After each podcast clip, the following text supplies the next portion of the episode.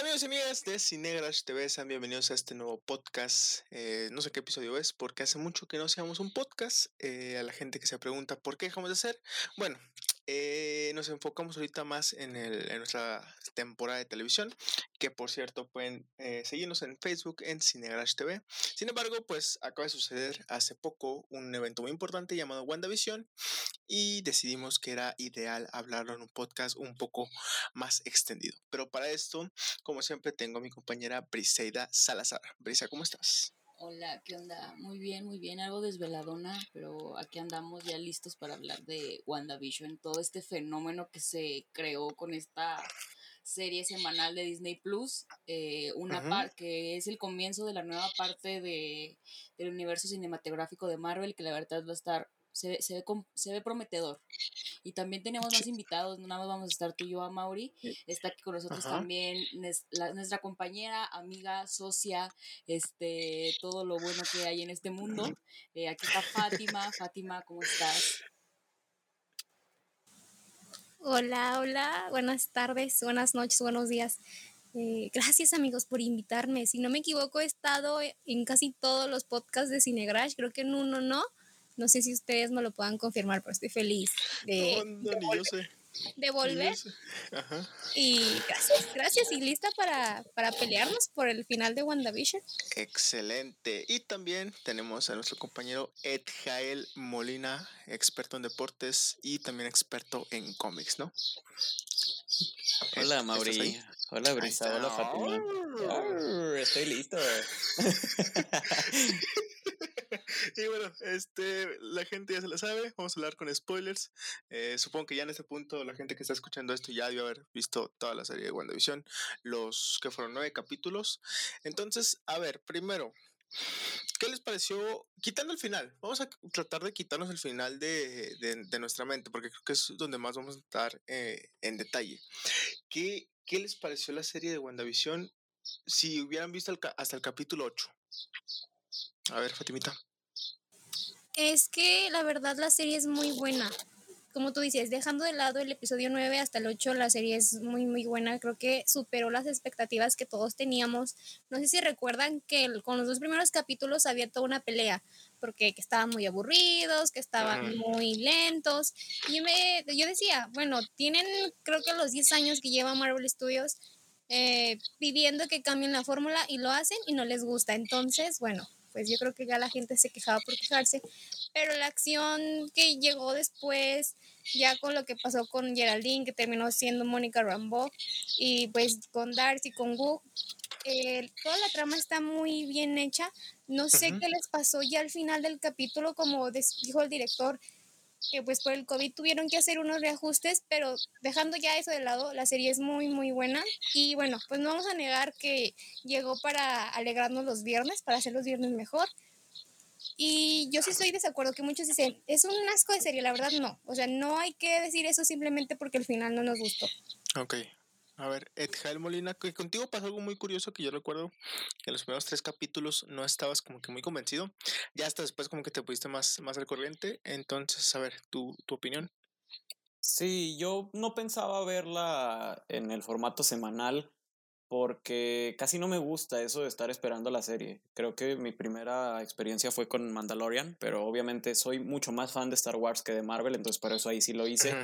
Pero no quería verla, pero entonces no sé, como ahí mismo en el, en el grupito que tenemos en WhatsApp, como todos hablaban de eso y así, dije, bueno, vamos a darle una oportunidad a ver qué onda. Y pues ya me puse a verlo en el capítulo, cuando en el orden normal de la semana, creo que apenas iban sacando el capítulo 5 o el 6, fue cuando ya me puse a ver todos los demás, que me los aventé en un día, no dormí, pero eh, fue, fue muy bueno ponerme al día al corriente y, y terminar con todo el mundo ahora sí que la serie, porque pues es este feeling, ¿no? Como de estar descubriendo cosas nuevas cada semana. Me encantó la serie, la verdad. Eh, sí escuchaba que los primeros capítulos eran como de esta pelea de que es que es comedia, es algo diferente, pero pues es que también si una empresa te da lo mismo en todas las entregas, se vuelve repetitivo y tedioso. Entonces me parece muy bien Total. que le hayan cambiado la, la, pues, la forma y aparte porque, pues como mencionaban los eslogan, ¿no? De que es una era revolucionaria para la televisión, creo que acertaron, lo hicieron muy bien en combinar estilos, etcétera. Entonces para mí fue un hitazo de Marvel, es una muy buena serie. En el final puede que haya algunas cosas que a lo mejor fallaron en el fanservice, pero en general la serie me encantó. Ok, ahorita ya, ya vamos con la siguiente pregunta, pero antes, Bricia Salazar, opiniones que tú recuerdo que habías dicho que era lo mejor que había creado Marvel.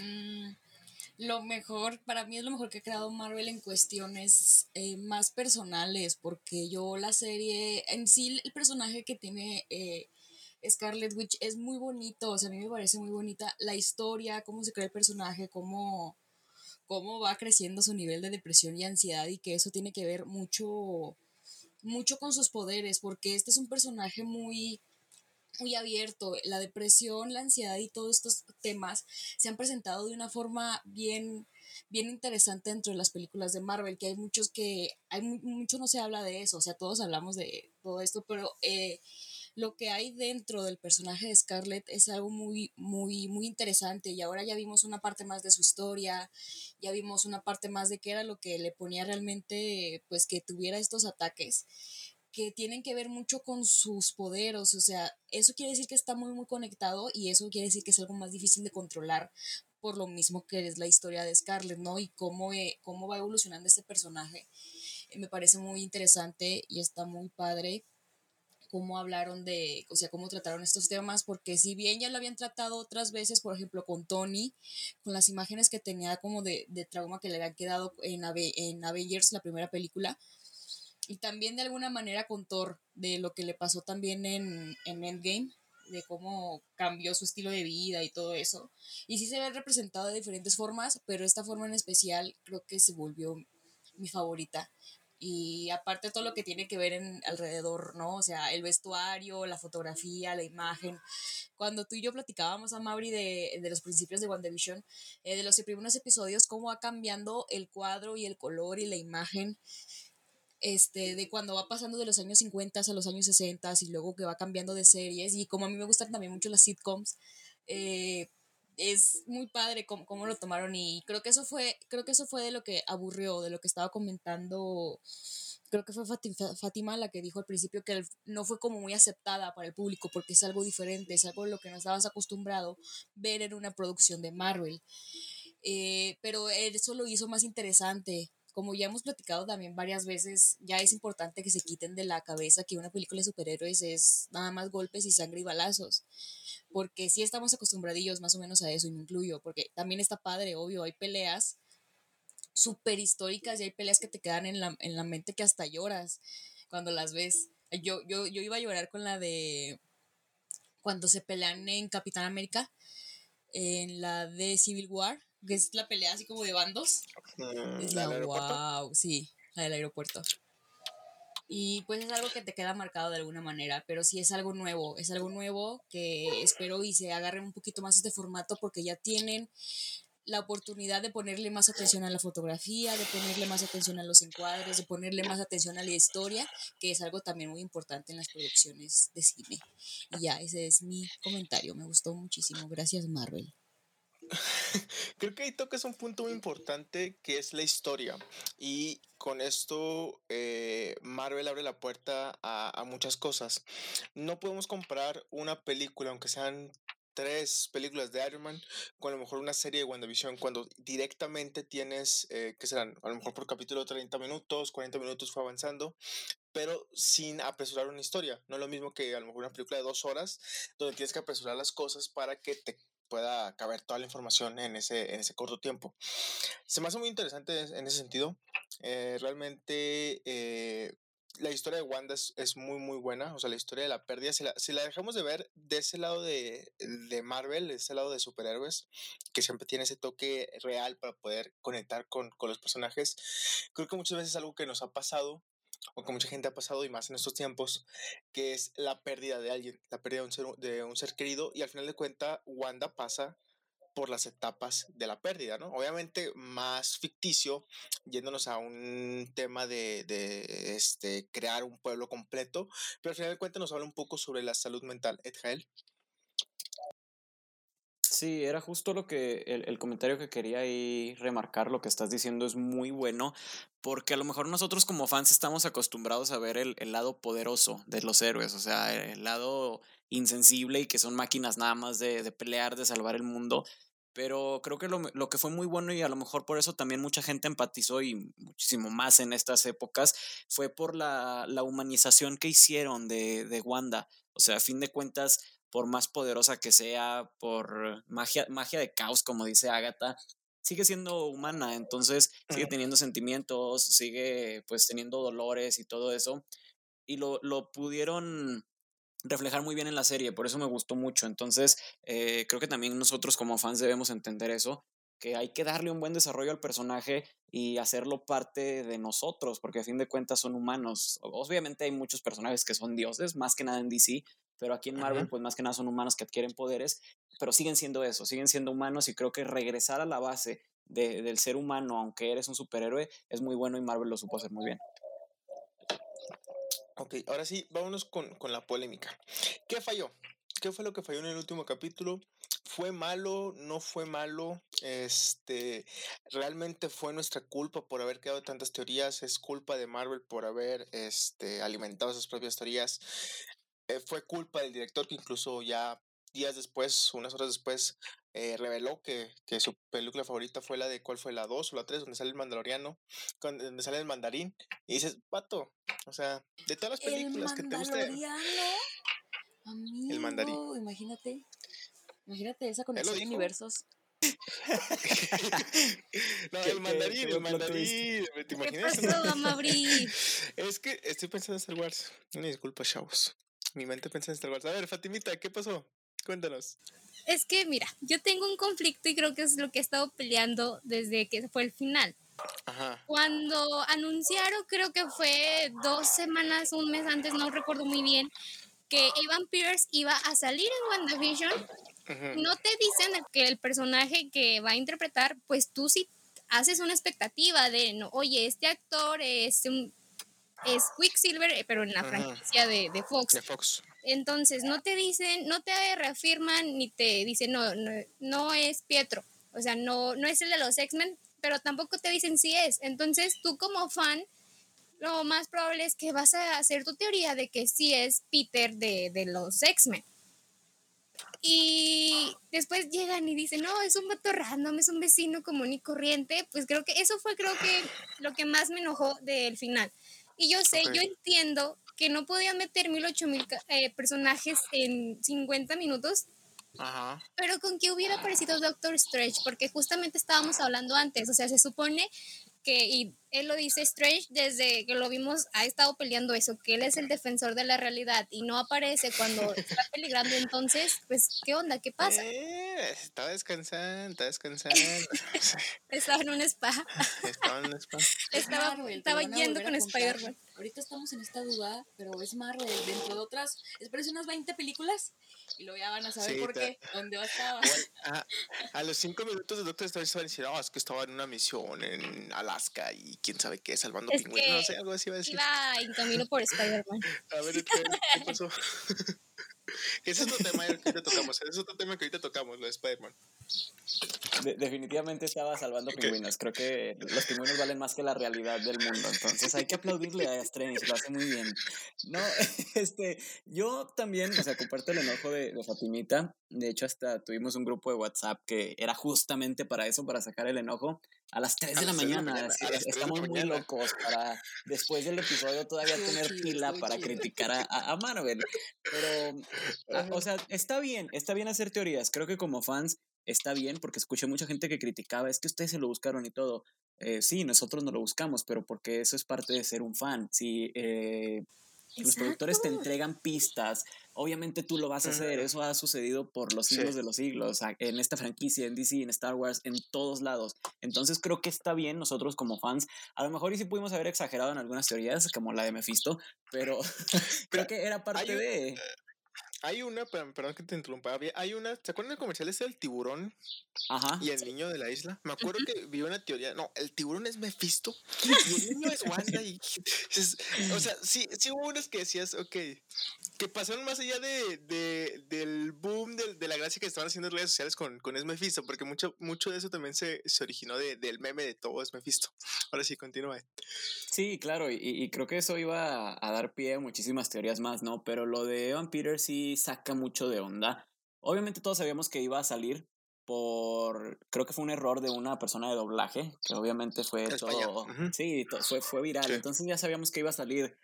Y está bien, está bien a lo mejor que no lo quieras revelar como Quicksilver, pero bueno, también se me hace feo hasta para el actor como jugarle una broma de esa manera, ¿no? A lo mejor Marvel tiene algo bajo la manga, no sabemos, y como dice Brisa, no lo vamos a saber hasta dentro de 20 películas tal vez, porque así juega Marvel, pero pues de perdido da una ligera alegría, porque se la pasaron hable y hable, ¿no? Va a haber un cameo a lo Luke Skywalker, o sea, te das cuenta de, de la basura que fue ese comentario de, pues ahora sí no, tiene bases para existir ese comentario. No quieras comparar un super cameo como el de Luke en el Mandalorian eh, con un visión blanco. O sea, e, eso sí es muy bajo de parte de los productores. Yo entiendo que quieran jugar a veces con los fans, pero pues tampoco te pases de lanza. O sea, hay momentos para hacer ese tipo de juegos. Realmente espero que Evan pueda regresar como Quicksilver, pero bueno, ya viendo lo que le acaba de hacer Marvel, Marvel perdón, creo que las esperanzas se desvanecen poco a poco. Sí, mira, es, es, es que es justamente eso. Creo que lo que más nos enojó en general, lo podemos hablar aquí por, por los cuatro, fue el tema de Evan Peters, el tema de, del fake Pietro, ¿no? De, ¿Cuál es el nombre real? Pietro. Ralph, Ralph, Bonner. Ajá, Ralph Bonner. Vaya chiste. fue eh. un chiste, ajá, fue un chiste de índole sexual para, para meterlo, o sea, tal cual. Que de hecho el propio director, este Matt, lo, lo confesó y él que iba, es, es, fan de Iron Man, es fan de todo el, el boom que se hizo con el mandarín, jiji, jaja. ¿Qué es lo que voy a hacer? Pues voy a traer a, a Evan Peters, que casualmente fue Quicksilver en Fox y que casualmente pues tiene el mismo look, o sea, no es como que el Evan Peters aquí estuviera, no sé, pelón, por decir algo, ¿no? O sea, es más o menos, es prácticamente el mismo look que tenía en las películas de Fox, más o menos el mismo estilo de ropa, y hasta le dicen Pietro, ¿no? Entonces creo que ese fue eh, el mayor error. Como bien lo comentan, a lo mejor y dentro de unos tres películas o dentro de la fase, no sé qué fase, ¿en qué fase estamos? ¿En la cuatro? ¿Cinco? ¿Cuatro? Creo que es la 4, ¿no? 4 o 5, no recuerdo muy bien. Ah, igual y a la siguiente fase nos dicen, no, es que sí era Evan Peters, sí era el agente encubierto que tenía eh, la policía y bla, bla, bla. Que bueno, pues ya esos ya serían eh, punto y aparte, estamos hablando al día de hoy, al día de, de, hoy, que ya pasó una semana que terminó la serie. Eh, de acuerdo con, eh, está bien crear nuestras, nuestras teorías, y hay muchísimas que estaban súper fuera, que ya cuando dices, ok, pues si no me pude haber pasado, había gente que decía que no los X-Men, y había gente que iba a llegar Magneto, y había gente que decía, en una, había, había apuestas, había apuestas y había gente que apostaba por Spider-Man. No sé en qué momento la gente dijo, va a salir Spider-Man. No sé por qué, pero había gente que decía, va a salir Spider-Man. Y yo, ah, está bueno, pues. Este... Mi era donde decían que ponía Ben 10. Tommy, no, ese sí es confirmado. Tommy sí es Ben 10. Tommy sí es Ben 10. Que ese ves que está de verde y tiene su, su reloj verde. Yo, yo, creo que sí es una, una, una referencia, una Jojo referencia. Eh, creo que ese fue el problema. Creo que ese fue el problema de WandaVision. También algo que a mí me molestó un poco fue el cómo se resolvió la, la trama. Yo a lo mejor hubiera dedicado dos episodios, los últimos dos episodios, como para la pelea o la batalla por algo así por ese estilo. Porque al final de cuentas lo de Vision Blanco duró que cinco minutos. Y luego está esa. Con todo y pelea, sí. Ah, y luego se va porque no sabe si es el Vision real o no es el Vision real y se va a quién sabe dónde, que ya después lo explicarán a, dónde se fue. Y luego lo de Agatha, que bueno, la pelea de Agatha entre Scarlett estuvo chida, pero a lo mejor lo pudieron haber sacado un poco más de jugo. Entonces yo a lo mejor hubiera dedicado un poco más de tiempo o dedicarle dos episodios, ya, ya no, no sabría muy bien. Este, la, el final sí fue un poco decepcionante. Digo, no, no es como que se pueda salvar mucho. Fue un buen final, sí, deja espacio a muchas, eh, deja abierta la, la, nueva fase de Marvel porque es el inicio de esta fase de los multiversos. Pues sí, sí deja un nuevo espacio. Al final de cuentas, toda esta serie fue para introducir a un nuevo Vision, para introducir a la familia de Wanda, que ya después muy probablemente la, la veremos más, más frecuente con, con, todo esto que siga, para introducir el, el, vestuario de, de, Scarlet y para el nombre Scarlet, ya para decirle oficialmente Scarlet Witch y pues para ver un poquito de, de los poderes de, de, Wanda, ¿no? Que oficialmente, y ya es algo que ya sabíamos, Wanda es el personaje más poderoso del UCM y Wanda es más poderoso que Doctor Strange y Wanda muy probablemente es más poderoso que, que Capitana Marvel, sin duda alguna. Entonces, y eso se ve reflejado con la escena final, o sea, la escena post créditos, que fue cuando Wanda está en un plano astral, que ella sí puede hacer cosas con su con su otro cuerpo, mientras que Doctor Strange, pues cuando está en un plano astral, su cuerpo físico está como tiene que, que estar modo, dormido. Ajá, modo bugueado, vamos a llamarlo, ¿no? O sea, está así. No, no puede hacer nada. Y Wanda sí se puede echarse un cafecito. Entonces, Wanda sí es más poderosa que, Doctor Strange. Aunque Doctor Strange tiene más conocimiento. Y ojalá y en, en, en, la película de Doctor Strange podamos ver algún enfrentamiento chiquito entre ellos dos. Estaría padre ver una pelea entre, entre ambos. Aunque no creo que pase, pero pues estaría, estaría interesante. Eh, una buena serie no sé si es, digo, al final de cuentas, y es lo que comentamos Brisa y yo eh, en un podcast que tenemos que se llama Galaxia del Cine, que independientemente de lo que hubiera pasado o lo que pasara en el episodio 9, no le quita que fue una buena serie. Obviamente no nos quita el enojo que tuvimos, principalmente con, con Quicksilver. Este, un personaje totalmente desperdiciado. Total, total, totalmente desperdiciado. Y pues bueno, así es como inicia Marvel, así es como es Marvel. Eh, no hay Mephisto, no hay Nightmare, no hay X-Men. Oiga, nada más, nada más falta que Andrew, Andrew Galfred, Galfred sea un loquito en el parque fingiendo ser Spider-Man en Spider-Man. Eso es lo que vamos. ¿Qué esperar de las otras películas? O sea, ¿qué esperar de, de Spider-Man o qué esperar de Doctor Strange? Con que Alfred Molina, Jamie Foxx no sean vatos random, creo que va a estar no sé, bien. Mira, sería un es que bueno, no sé, insultar a Alfred Molina sí. Sí, o Evan sea, Pierce, imagínate. Evan Pierce, bueno, dices, bueno, eh, Evan Y luego Pierce va. también estaba el rumor que Aaron Taylor Johnson les cobraba más y por eso le hablaron a Evan No hay presupuesto. Y bueno, pero es cierto, insultar a allá actorazos, Alfred Molina, Jamie Foxx, ya va a ser como, oye, no, ¿qué pecado estás cometiendo, Marvel? Les hablaste a estos que son parte de otras franquicias para ser hombres random, cualquiera, gente común, no, oye, no, no, eso ya, eso ya es pasarse de lanza. ¿Quién está confirmado? ¿Alfred Molina está confirmado? Ajá, Jamie Jamie Foxx también. Nada más, ¿no? Ajá. Ok, entonces Ay, está, Charlie, Charlie todo- Cox. todo está con la teoría esta de Tobey Maguire y Andrew Garfield están en, en, en veremos. Ujú. Pues es, es un, un simple rumor. ¿Pero para qué va? ¿Para Doctor Strange o para Spider-Man? Ahí recuérdenme nada más. De Spider-Man. Para Spider-Man. Entonces, pues ahí está. No sé si alguien quiere comentar algo más en este episodio Mira, chiquito que tuvimos. yo estuve, obviamente pues me, me quedo decepcionado después de WandaVision. Obviamente como fan Ujú. pues sí hacer tantas teorías y que te entreguen basura al final, porque un visión blanco es basura. Sí decepciona un poquito. Eh. Concuerdo contigo en que a lo mejor el episodio lo pudieron explotar mejor porque sí, las escenas de pelea duran bien poquito y todo es una enseñanza de el mundo es bonito y puede ser mejor. Eh, sí que te, te- bueno, te deja mucho que desear. Eh, espero que Wanda me ayude con mi tesis en su forma astral porque se ve que puede hacer dos cosas. Le voy a pedir ayuda. Pero vi una teoría muy interesante. eh, no la quiero creer, obviamente, porque ya no quiero creer en Marvel. Pero que a lo mejor y cuadra con la incorporación de los viejos actores de las sagas pasadas, ¿no? De que como Wan- Wanda ya, ah, dije Wanda, ahora es Wanda, ya alteró toda la realidad. Obviamente todo, o sea, todo cambia, se hace como que muy normal. Y si no me equivoco, en orden cronológico, lo que pasa en Spider-Man Far From Home es después de WandaVision. No, no tengo el dato exacto, pero creo que es así.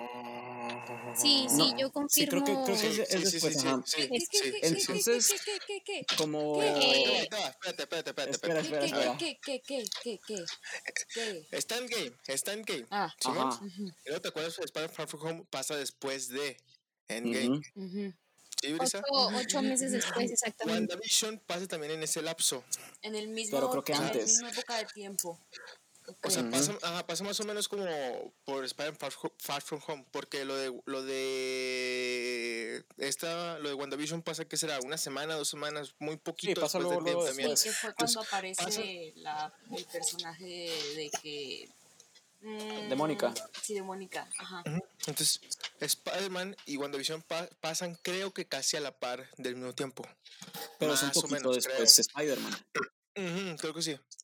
Entonces, lo que yo vi ahí fue que como Wanda alteró la realidad, igual que en House of M y en algunos otros cómics, se, se, juntan los multiversos y esa sería la premisa de Multiverse of Madness. No necesariamente que entren con los personajes que han interpretado, sino que ya se hizo una mezcla completa y hay personas de otros multiversos conviviendo ahorita contigo, pero que no se da cuenta nadie porque lo toman muy normal porque justamente es la locura de los multiversos. ¿Y cómo se refuerza esa teoría? Con J.J.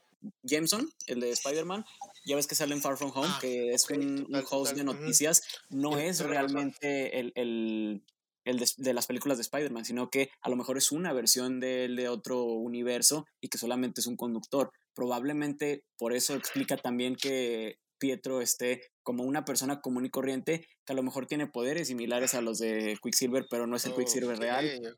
Y eso explicaría también que Anthony Molina y Jamie Foxx, que son el Doctor Octopus y Electro respectivamente, ajá, eh, sean otras, otros personajes y no necesariamente los que interpretaron ya.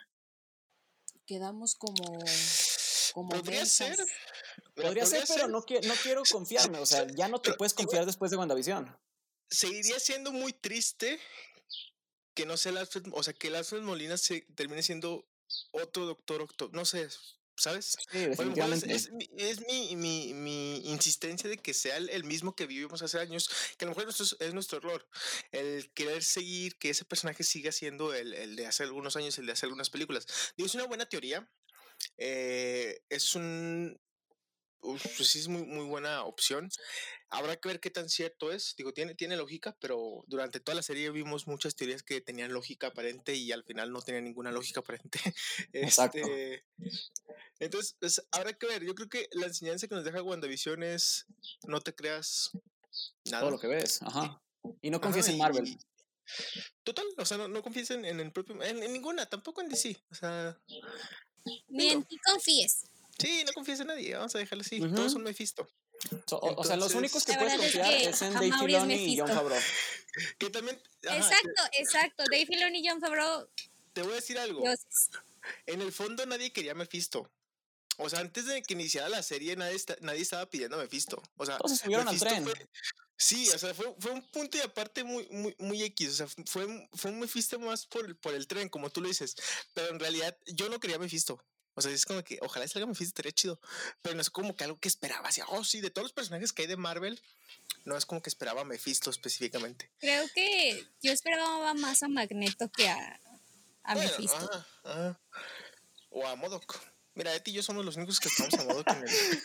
cierto, cierto, yo lo esperaba. Oye, pero me acabo de acordar de alguien, bueno, de Mephisto. O sea, yo hasta creo que fue hasta hace una semana recordé que había salido Mephisto en Ghost Rider. Entonces dije, wow. Uh Fíjate tantos años después. Que también, que también, lo que nos dieron fue un Skrull un miserable Scrooge. Que están chidos, están chidos. nadie lo pidió. sí, sí, yo sé que van a tener una relevancia muy importante más adelante en otras películas. Y pero no es Skywalker. Era de esperarse ah, por Mónica. Sí. Ajá, y es como que, ah, mira un Skrull. Es al como, final o sea, yo lo vi y dije, ah. Al final tenías que, que conectar eh, esa es una es, es, línea del tiempo, tienes que conectar como Capitán América fue lo fue casi de lo último, tienes que estar conectando, era la verdad yo cuando lo vi dije, no manches, pues sí, pues ya que, ya, ya nos pusieron, pues está bien, o sea, sí, sí, está bien, X. Es, es, como el Lorax, el Lorax, o sea, lo tomaré, pero me ofende muchísimo. es como cuando pides eh, por uh, Amazon y te llega, o sea, algo de Wish o algo así. Ah, dices, ok, o sea, está bonito, no es lo que pedí, pero ok, te lo, te lo acepto. Este, pues sí, digo, nos dieron un scroll, nos dijeron, no, te están esperando allá arriba. Y ¿quién? Y tú sabes quién. Y yo, oh, no puede ser. Y se sabe, eh, ok, está, está, bien. O sea, Secret Invasion, te van a ir por ahí, pero pues. pues Oye, eh, como en, el, en, el, capítulo donde dice que Mónica Rambo va a buscar una ingeniera aeroespacial que le va a ayudar, que es muy importante, y todos de que no, es su Storm y los cuatro y al último, pues resulta ser una doña que, pues sí es ingeniera aeroespacial, pero no tiene nada que ver con los cuatro fantásticos fantásticos. Eso, mira, ese es, ese es un buen ejemplo de cómo no Estamos hacer- bárbaros. Ese es, un, es que no, ese es un buen ejemplo de cómo no hacer algo en un guion. O sea, si lo hubieras mencionado una sola vez, esa teoría se hubiera desvanecido. O sea, esa teoría que se hubiera creado, o sea, si hubiera creado una, si se hubiera dicho una sola vez en la serie y la gente hubiera creado teorías, está bien, o sea, no, no es tu problema. Pero lo mencionaron como tres, cuatro veces, porque yo me acuerdo como que en tres episodios seguidos estuvieron mencionando al, a- al ingeniero aeros- eh, aeroespacial y todo. Entonces, si vas a ser un personaje que no tiene mucha relevancia, pues nomás menciónalo una vez y, ah, sí. O sea, si lo quieres justificar, nomás menciónalo una vez y ya, se acabó. No lo estés mencionando cada rato, porque luego sí la gente se va a creer y va a empezar a hacer muchas teorías. Pues es que sí es Marvel. también. Ujú, que también reiteramos, eh, nos creamos muchas teorías locas. O sea, tú puedes entrar en YouTube y ponerle teoría WandaVision y ahí puedes hacer muchísimas cosas. este, Oye, me, acu- acuerdo mucho cuando salió. Batman v Superman, que vi una teoría que no eran Batman y Superman, sino que era Deathstroke y Bizarro, que por cómo actuaban y todo el pedo, y dije, no, o sea, sí, sí hay gente que realmente hace teorías muy, muy estúpidas. Pues sí, pues sí. Entonces, pues no lo hagan, chavos, no lo hagan, compas. No, no se creen tantas teorías. Este, ¿Cuál no se creen todo lo que ven en YouTube. No se creen. La más loca. ¿Cuál fue? No, la que para ustedes personalmente fue con la que quedaron. Quedaron como mensas. ¿Con cuál fue la más grande que se creyeron? De todas estas teorías. A ver, tú primero. Ah, yo creo. A ver, dentro de las más. Porque sí es dentro de las, de las que sí me llegué a creer. Que Ultron, digo que Visión Blanco era Ultron. No, no, no, no, no. Fue de que las personas que estaban dentro de el pueblo iban a terminar siendo los nuevos mutantes. O iba, iba a ser como que Como la en House creación de los M. mutantes. Ajá. Es porque tenía mucha lógica, porque era el ex y tenía hasta el nombre, porque también lo justificaron mucho más para poner ese nombre. Entonces yo dije, dentro de todas esas personas, dentro de toda esa magia que tiene Wanda, van a terminar con este secuelas, por decirlo así, y se van a terminar convirtiendo en mutantes. No esperaba verlos ya como mutantes, pero sí esperaba que dijeran la palabra mutantes eh, algunas dos o tres veces al final. Yo creo que esa fue con la que más quedé. Ok, sí, quedaste amigo, la verdad, sí. Yo creo que con la. También algo similar a House of M. eh, que iba a llegar, iban a llegar los mutantes a detenerla, porque en House of M así pasa, o sea, que llegan a, a pararle el pedo a Wandita. Entonces yo sí pensé que iba a hacer eso, y también con un posible, una posible aparición del profesor X, que por eso Pietro le preguntaba a Wanda que cómo lo había hecho. Que realmente a, a Pietro lo había mandado al profesor X a, a investigar qué onda y era el que le preguntaba y para saber eh, qué rollo, ¿no? Y pues creo que también con la de los Cuatro Fantásticos y más porque Agatha juega papel importante con ellos en los cómics. Entonces yo dije, bueno, a lo mejor ya tienes los derechos de todas las franquicias, puedes hacer un poquito más, pero pues parece que a Marvel no le caemos bien, así como dice el Duende Verde. Sí, sí, es el Duende Verde el que dice, te di mi amistad y me escupiste en la cara, pues prácticamente sí. A ver, Fatimita. Entre tus. Es que yo siempre les dije a ustedes también en el grupo de WhatsApp que tenemos que no iba a ser una gran sorpresa la aparición de Strange porque todos lo sabíamos. Entonces, creo que nos dijimos, o sea, si aparece Strange, va a aparecer en cualquier momento, va a aparecer, pero no apareció. Entonces, yo dije, bueno, ya estoy preparada que va a aparecer él, pero pues no, nunca salió. O sea, estaba dormido, andaba en un spa, o no sé, pero hacía una teoría locochona Ultron. creo, sí, fue eso. O sea, pero yo también dije al principio, no, no, o sea, es Tú imposible. estabas casada con Ultron. O sea, sí, creo que les digo. O sea, yo al principio decía, no, no puede ser, pero después sí empecé a leer más teorías, videos y dije, ah, no, sí, sí puede ser Ultron, pero pues también quedé, quedé con todas las teorías que tenía. Y más porque estaba registrado el actor de doblaje, ¿no? De, de Ultron. Que Creo. también era Google, que era Google, o sea. Ah, sí, bueno, es Google, es Wikipedia, nadie confía en ellos. Sí, sí, sí. O sea, creo que eso se alimentó más por lo de Don Peters que estaba confirmado en Google y terminó saliendo de Don Peters. Entonces yo creo que de ahí la gente dijo, ah, Ultron sí va a salir porque está ahí en, en Google. A lo mejor fue, fue eso. Pero no, eh, ya para cerrar, si, si les parece bien, este, para dedicarle un poquito de tiempo al, al, al Snyder Cut. eh, buena serie, un buen inicio de, de Marvel. Digo, quitando el episodio final, que un episodio no debería de manchar una serie completa. Y eso también va para Game of Thrones, que mucha gente dice, no, fue un mal episodio, bla, bla, y mucha gente desvirtúa Game of Thrones, cuando sí, fue un mal final, pero es una buena serie. Pasa algo más o menos, digo, no al mismo nivel de Game of Thrones, ni mucho menos, pero pasa algo muy parecido. Tuvieron un buen desarrollo, fue una buena temática, estuvo padre eh, los efectos, estuvo padre los colores, estuvo padre las transiciones que hacían entre una y otra. Eh, la historia fue muy buena. Se quedó corto en algunas partes, obviamente, pero pues nunca vas a poder dejar satisfechos a, todo el público. Un buen inicio, un buen inicio y pues no va a haber WandaVision temporadas, por lo que veo que también es algo, una duda que tenía.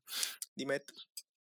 Sí, lo, lo, que mencionas tú es muy importante. Bueno, lo de WandaVision temporadas creo que es, es innecesaria porque pues nada más es el, el arranque, el piloto ahora sí del multiverso. Y lo que mencionas tú es muy importante. Un episodio no desvirtúa la, la serie en general y aparte creo que es lo más difícil cuando tienes un éxito como Marvel o como alguna otra franquicia. Al final creo que siempre va a ser lo más difícil darle un cierre a, algo tan bueno. Y pues ni modo, o sea, no vas a estar siempre complaciendo a todos. Obviamente a gente le va a gustar, a gente le va a disgustar. Creo que es muy normal, dependiendo de los fans y todo eso. Pasa como con Star Wars, a mucha gente no le gustan las secuelas, eh, pero a otra gente sí, y es, es, normal, o sea, hay gente a la que no le va a gustar tu trabajo y a otra gente que sí, pero si en general tuviste una buena aceptación, creo que eso es, es muy, más que bueno para Marvel. Totalmente. Entonces, ¿alguien más quiere dar un comentario final o pasamos al Snyder Cut? Yo por último me gustaría eh, quedarme con lo mejor de... Quedaste. Quedarme con lo, mejor. Quedaste. Con lo más bonito de WandaVision y con los memes, porque la neta los memes estuvieron muy buenos. Sí, sí, muy buenos. Mi favorito es el de el de Ludovica Peluche, donde dice, o sea que no hay Mephisto. Ese es mi favorito. O sea que no hay Hay una versión Mephisto que dice, entonces no hay Federica, no sé si lo han visto. Sí, ese es el mejor, mejor.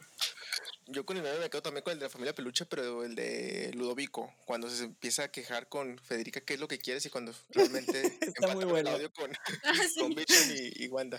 Entonces, muy buena serie. Ya, ya estamos, eh, ahorita estaríamos, bueno, se sube esto el miércoles, es decir, estaríamos a dos días de que empezara el primer episodio de eh, Falcon and Winter Soldier, donde el episodio número uno se llama ¿Cómo se llama? Te extrañaré. Hasta descansa, descansa en paz, Cap. Entonces, ¿qué pasará? No lo sabemos. Ya hay teorías, por supuesto que hay teorías ya al respecto. Este, tengan cuidado con las teorías.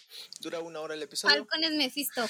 Eh, ¿Se muere realmente el Capitán América? Mephisto y el Mephisto del invierno.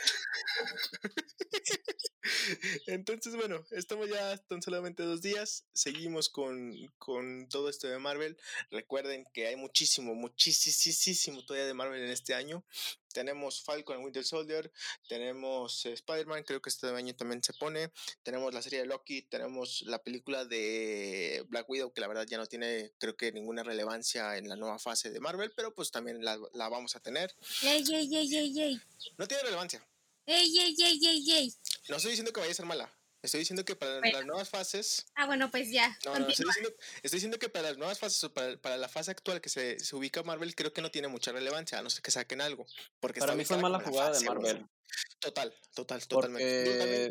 darle un desarrollo a ese personaje creo que debió de haber sido desde antes. Y aparte también el retrasarla un año creo que le quita toda esta pues frescura a la película se me hace, o sea, a mí me encanta la historia de Black Widow y me encanta la idea de esa película, pero creo que sí les va a ir mal eh, el hecho de haberla sacado un año después. Y mira, yo creo que si hubieran sacado eh, WandaVision, si hubieran sacado Black Widow antes de Endgame, su muerte hubiera sido muchísimo más dolorosa de la que sí, claro. Hubiera pegado bastante. Sí. Entonces, pues bueno, ahí está. Marvel tiene mucho. Pero ahora pasamos del otro lado y vámonos con DC, ya que esta semana, o sea, el día de mañana que estén las cosas, esto se sube el miércoles, el día de mañana, pasará algo muy importante para muchísimas personas, que también no sabemos qué tanta relevancia va a tener para el DCU, porque como dice una cosa Warner, al día siguiente dice otra totalmente distinta.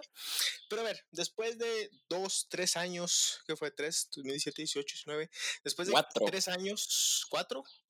Cuatro, ya estamos a, 2021, 2017 se estrenó. Bueno, sí. A cuatro tres años. y medio, tres y medio. Vamos a poner, vamos a poner tres, vamos a ponerse con tres.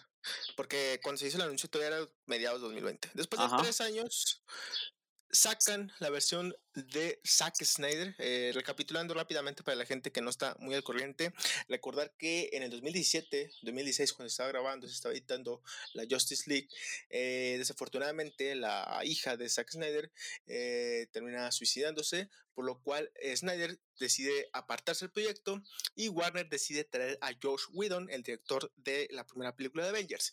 ¿Qué es lo que pasa?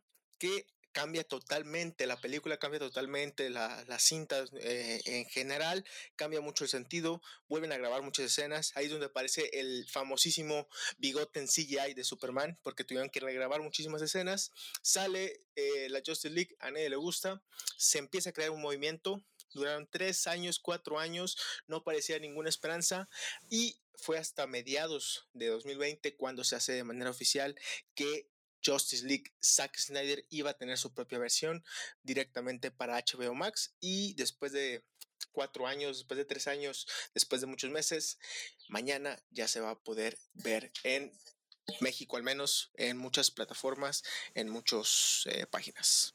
Oye, me, me, sentí muy motivada con todo ese discurso.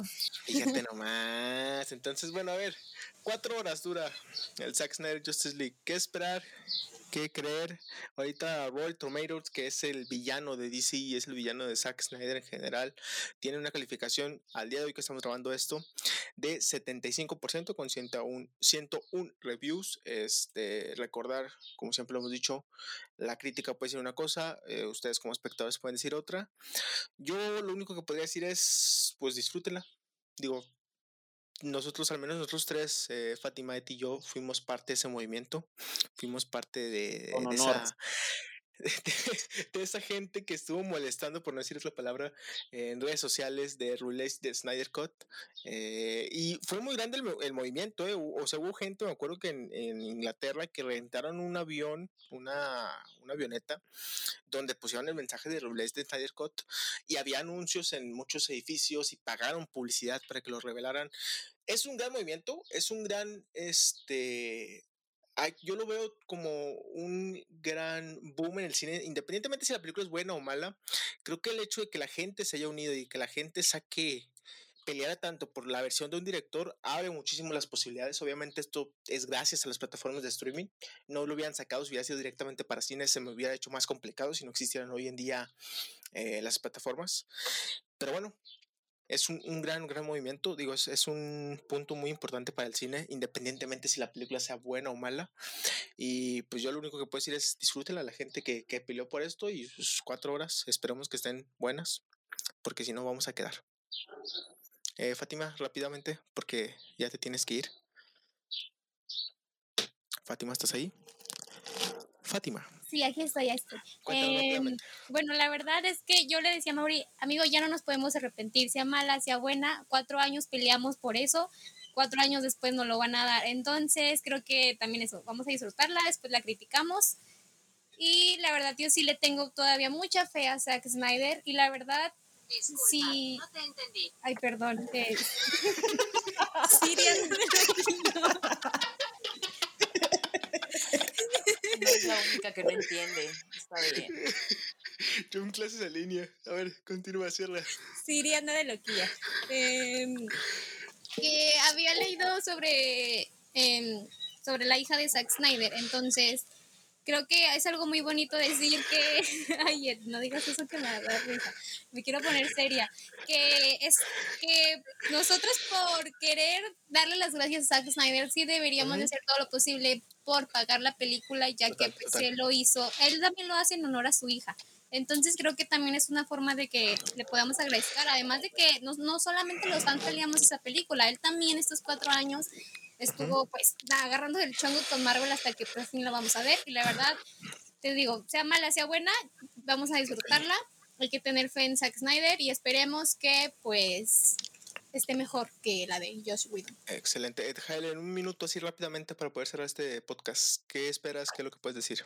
Concuerdo totalmente con Fatimita, se la debemos a Zack Snyder, la pedimos nosotros durante cuatro años, al menos yo sí estuve en el movimiento de release de Snyder Cut eh, creo que Snyder también la pidió porque no vio su trabajo realizado. Creo que Whedon al único que llegó fue a destrozar la idea de Zack. Entonces, por el honor a Snyder, por la memoria de Autumn Snyder, eh, creo que debemos de cumplir como fans de verla, e independientemente sea buena o sea mala, creo que nos están dando un excelente fanservice, que es a veces de lo que nos quejamos que no nos dan, entonces tenemos que cumplir, tenemos que verla. Yo sí espero mucho de la película porque quedé totalmente disgustado, a mí que me encanta DC con la Justice League pasada, entonces por algunas... Eh, vistazos que he tenido en últimos días en las redes sociales, espero bastante. Veo una luz verde en una imagen del tráiler y eso me da esperanza para creer en un futuro en Green Lantern Corps dentro del universo de DC. Excelente, Odisea rápidamente. ¿Algo que mencionar? A mí no me gustan las películas de DC. Ok, muchas gracias. Con eso cerramos. te, falta oscuridad en tu ser. Ok, vamos con eso porque ya este, una compañera de nosotros se tiene que ir. No se ven las películas de DC, literal. Este, síganos en nuestras redes sociales, en Spotify, en Cineras TV, síganos en Facebook, en Cineras TV. El próximo episodio de la siguiente semana también vamos a hablar de Cineras TV. Y también, como sea, aquí le hacemos la invitación formal a Edjael y a Fatimita, que en nuestro podcast de Galaxia del Cine, donde hablamos de una manera más, este, más libre, vamos a ponerlo así vamos a hablar del el Snyder Cut ya cuando lo hayamos visto. Entonces, total y cordialmente invitados están a, ambos programas, tanto Cinegrass como Galaxia del Cine. Y bueno, vámonos, muchísimas gracias y disfruten las películas, no hagan spoilers y nos vemos la otra semana. Bye bye. Bye bye. bye.